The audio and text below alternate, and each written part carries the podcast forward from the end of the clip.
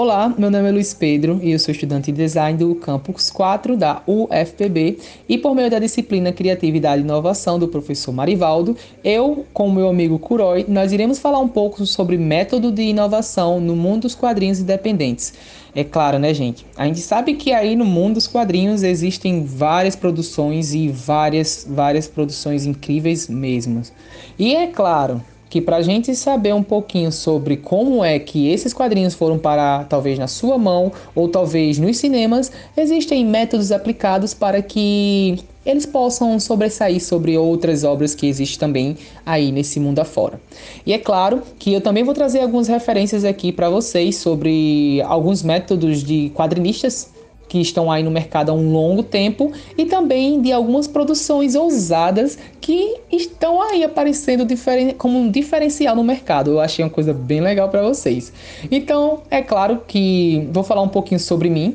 Eu sou Luiz Pedro, como já falei para vocês, e meu nome artístico é LP com Z já tem uma, um caminho bem percorrido né, no mundo artístico, como a gente fala. Então eu posso dizer que eu sou um artista, estudante de design, um quadrinista independente, faço ilustrações, mas uma coisa que eu gosto muito de fazer é character design, que é o que a gente chama de criação de personagens. E quando a gente fala de criação, também a gente toca no assunto de inovação, que nem sempre inovar é criar.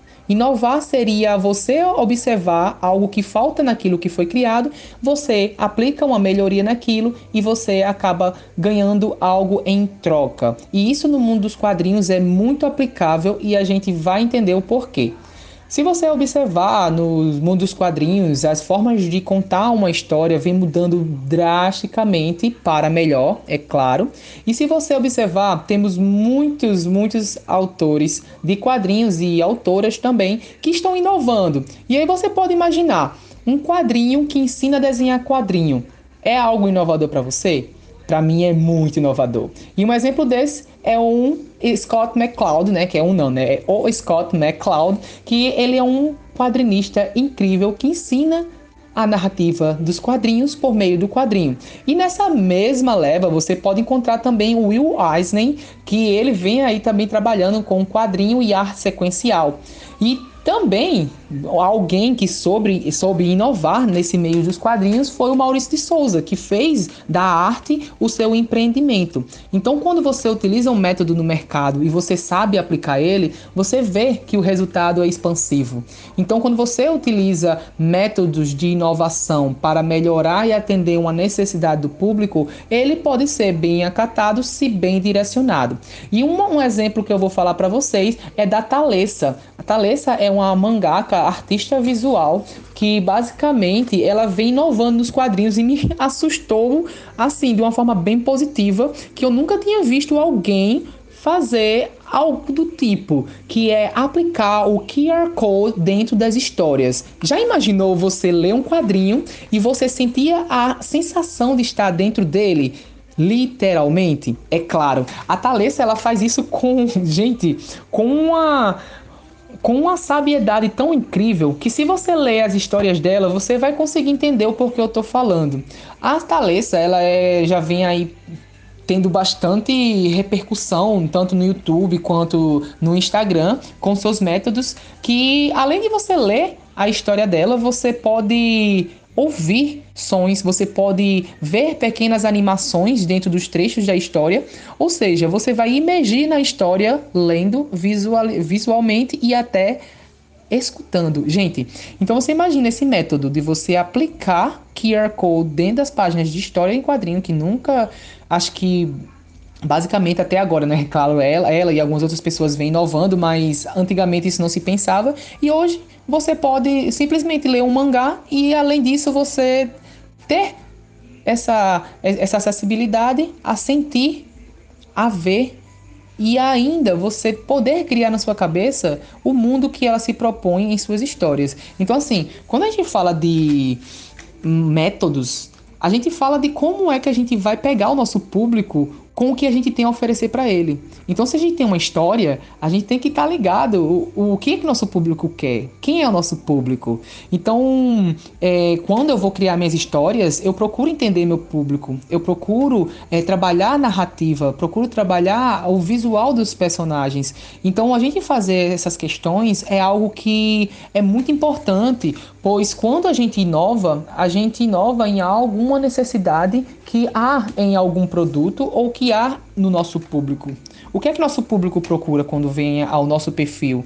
O que é que a gente tem para oferecer para o nosso público? Então, ter isso em mente melhora muito as possibilidades de a gente criar metodologias ou a gente ser bem rígido ao seguir outras metodologias. Tanto a, metodo a metodologia do Scott McCloud, tanto a metodologia do Will Eisner, tanto a metodologia que a Thalessa utiliza em seus quadrinhos, ou até outras pessoas como o Masashi Kishimoto, ao qual eu sou muito fã e foi desde então, né, quando eu, na verdade foi um marco na minha vida quando eu comecei a ler ele, foi quando eu comecei realmente a produzir quadrinhos, produzir mangá, e isso faz com que a gente aprimore. Então, uma das metodologias muito mais práticas que eu, eu acho é, aplicável no mundo dos quadrinhos é a metodologia do Scott, que é muito, muito, muito incrível. Se você ler a trilogia dos livros dele, é incrível. O Will Eisner também, como já citei. Se você também procurar outras pessoas aí no mercado, você vai encontrar muito mais. Então, se adaptar é a melhor forma de você criar metodologias e aplicar metodologias. Entender bem o seu público é algo que facilita também. E ler buscar referências, cruzar essas referências, criar algo atrativo, criar uma identidade visual no, nos seus quadrinhos é algo que ajuda. Mas ainda, o que ajuda muito mais ainda um quadrinista independente é ele ser mil e uma funções. Porque creia sim, creia não, a gente sozinho pode produzir um conteúdo de qualidade, mas vai dar muito trabalho, mas se é algo feito com amor, a metodologia vai ser aplicada e pode ser um sucesso. Então eu espero que você tenha gostado desse podcast e agora vamos ficar um pouquinho com o nosso amigo Kuroi, que ele também vai explicar um pouquinho agora sobre a sua metodologia e eu espero que vocês gostem também. Então, um cheiro nos olhos e vamos agora para o nosso amigo Kuroi. Fala Brasil, eu sou o Kuroi Kibo, sou ilustrador, escritor e quadrinista, o clássico artista independente brasileiro. E a minha trajetória com quadrinhos começou lá na infância, é claro, com Turma da Mônica e Disney, mas de fato eu fui desenvolver esse gosto, assim, essa paixão por leitura e histórias narrativas no geral, lá pela adolescência, né? O que faz alguns pouquinhos anos. o meu método criativo é um que eu bolei um nome para ele agora que eu chamo de intensidade cíclica, que basicamente consiste em autoconhecimento. Eu sou uma pessoa muito curiosa, muito criativa, minha mãe fala muito isso, e eu fui atrás de me autoconhecer, sabe? Ver o que, que eu achava que estava me incomodando ver como que eu podia resolver aquilo do meu jeitinho sem machucar alguém. e Basicamente, eu entendi que eu precisava de autoconhecimento para fazer qualquer coisa na vida, para saber tomar boas decisões, saber quais escolhas fazer na melhor das hipóteses possíveis. E o meu método, a intensidade cíclica, é basicamente um ciclo, como se fosse o ciclo da água. Eu tenho esse autoconhecimento, eu pesquiso e me gera as ideias. Depois das ideias, eu boto tudo no papel, que é a parte que eu chamo de roteiro e depois da ideia e o roteiro, eu vou para a execução, que é onde eu me deleito em experimentar tudo possível para que fique algo único e diferente, juntando várias e várias das minhas inspirações, seja nos quadrinhos, no cinema, qualquer coisa, nos livros, TV, música, eu tento juntar de tudo um pouco e colocar na minha essência ali no papel. Quando eu desenho, faço meu tradicional e quando eu digitalizo ele também. Muito obrigado. Queria dar um abraço e dar meus parabéns pro professor Marivaldo que arrasou no conteúdo aí.